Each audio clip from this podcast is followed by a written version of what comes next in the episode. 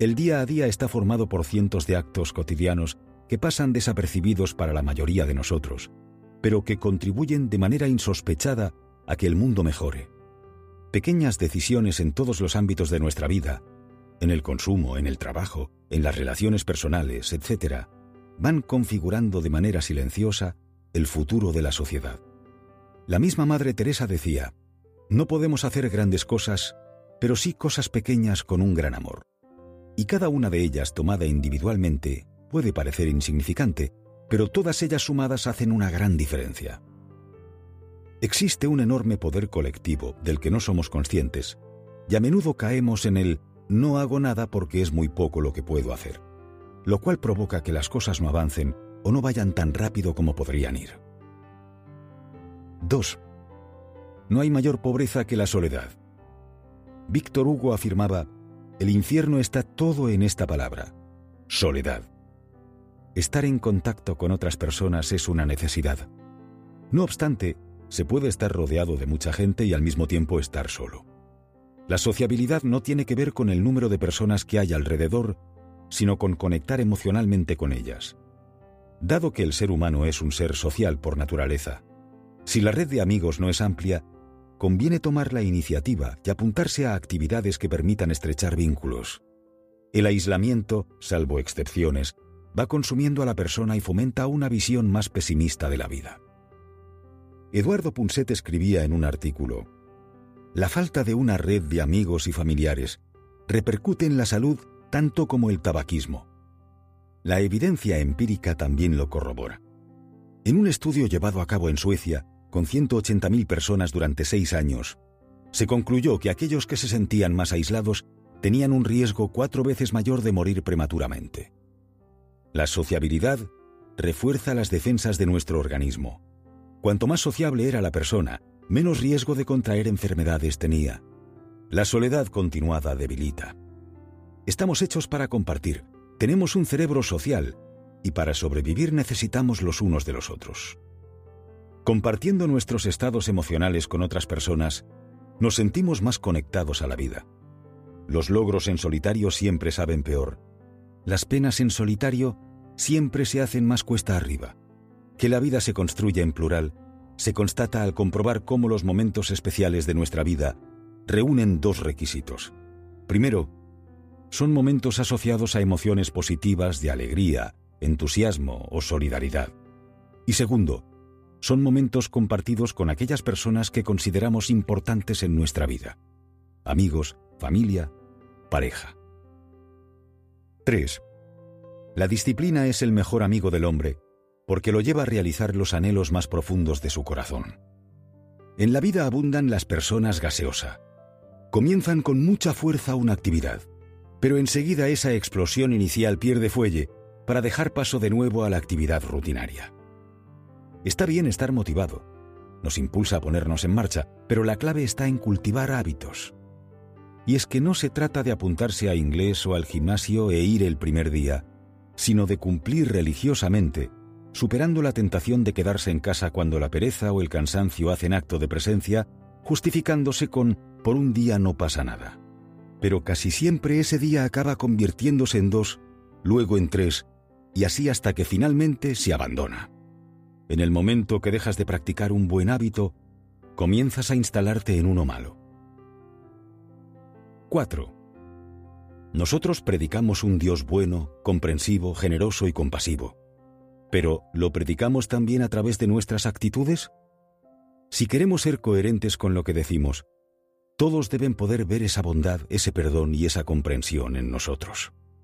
La vida solo acepta un lema, hechos y no palabras. Los hechos son los que mueven el mundo y sirven de ejemplo a la humanidad.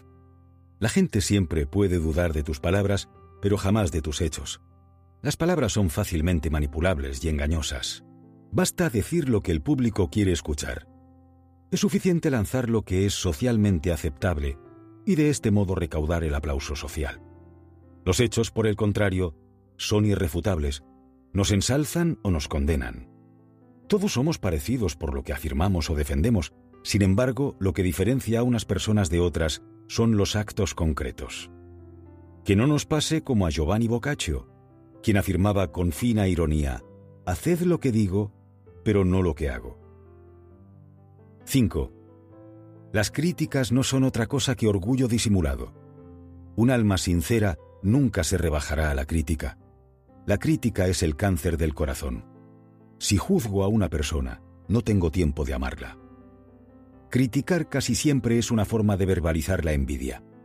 Es el arma preferida del envidioso porque, como todo es susceptible de ser criticado, ello supone un gran alivio para el envidioso que tiene dónde agarrarse para atacar a los demás y poder salirse con la suya. Si a una persona le va bien en el mundo de los negocios, le dirán que desatiende a su familia. Si cumple con sus obligaciones familiares, le recriminarán su falta de ambición. Y así con todo. La envidia siempre tiene coartada. Pero la envidia siempre es una derrota personal, una muestra de la insatisfacción con la propia vida. La persona que es feliz no tiene tiempo de criticar a los demás está centrada en su felicidad y en sus objetivos. 6. La paz comienza con una sonrisa. El teólogo y creador de cómics José Luis Cortés afirmaba, a veces sonreír es la mejor forma de contribuir a cambiar el mundo. Una sonrisa no significa otra cosa que me gusta usted o eres bienvenido a mi ámbito personal. Por eso resulta siempre tan eficaz y es un buen punto de partida en cualquier relación. La sonrisa tiene un gran poder de conexión emocional con las personas. Su esbozo genera cercanía. Cuando la gente se encuentra cómoda, está más receptiva y la comunicación fluye mejor y todo resulta más fácil. La sonrisa no conoce fronteras, ni culturas, ni razas, ni edades, ni estatus, ni sexo. Con independencia de la latitud en que nos encontremos, una sonrisa triunfa siempre. Su presencia genera buen rollo allí donde haga acto de presencia y por tanto crea un buen punto de partida para construir. 7. En la Tierra hay suficiente para satisfacer las necesidades de todos, pero no suficiente para satisfacer las necesidades de unos pocos. El mundo es abundancia en todos los sentidos, pero esa abundancia no es suficiente para las ansias de poder de algunos. En el planeta vivimos cerca de 7.000 millones de personas, y con el sistema de agricultura actual se podrían alimentar, teniendo en cuenta la necesidad de 2.700 calorías por persona, a 12.000 millones de seres humanos. Cada día mueren 100.000 personas por desnutrición. Cada cinco segundos muere un niño de menos de 10 años y 856 millones de personas, una de cada seis del planeta, viven gravemente desnutridas. ¿Por qué ocurre esto? No es difícil de descifrar, porque interesa. John Sigla, que trabajó en la ONU entre 2000 y 2008, lo explica bien. Las personas que mueren diariamente de hambre actualmente en el planeta son asesinadas por la especulación criminal que de forma global se hace con los productos de primera necesidad. Siete grandes bancos dominan el comercio mundial de trigo, cereales, arroz y alimentos del mundo.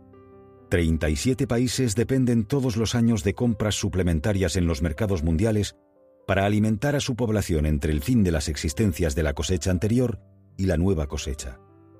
La gente muere de hambre por culpa de las cotizaciones bursátiles.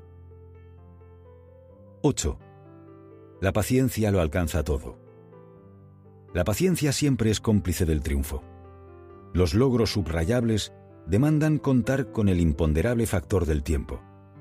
Si no es así, hay que empezar a sospechar que aquello que se ha conseguido fue construido sobre terrenos frágiles y que con la misma facilidad que se levantó se puede venir abajo. Un dicho inglés lo concreta bien. Easy come, easy go. En la sociedad del siglo XXI, la sociedad de la inmediatez, existe demasiada prisa por alcanzar resultados y eso es ir contra natura. Querer gratificaciones apresuradas es luchar contra la ley del sentido común. Eso no da resultado. 9. Si no se vive para los demás, la vida carece de sentido. La felicidad está asociada al servicio. Desde el egoísmo es muy difícil estar satisfecho con independencia de que a uno le vaya bien económicamente. El éxito es, sobre todo, estar bien con uno mismo. En su libro Todo es posible, 2002, Christopher Reeve, el actor neoyorquino protagonista de la película Superman, 1978, cuenta su experiencia vital después de que, en mayo de 1995, quedase paralizado de cuello para abajo tras una caída del caballo durante una competición. Allí relata, Desde muy joven busqué un significado de espiritualidad en mi vida y nunca lo hallé. Al final tuve que sufrir un accidente y perder el uso de casi todo mi cuerpo para encontrar la respuesta. Y prosigue, mi identidad y mi autoestima habían estado siempre basadas en el mundo físico. En un instante, la parálisis creó en mí un vacío indescriptible.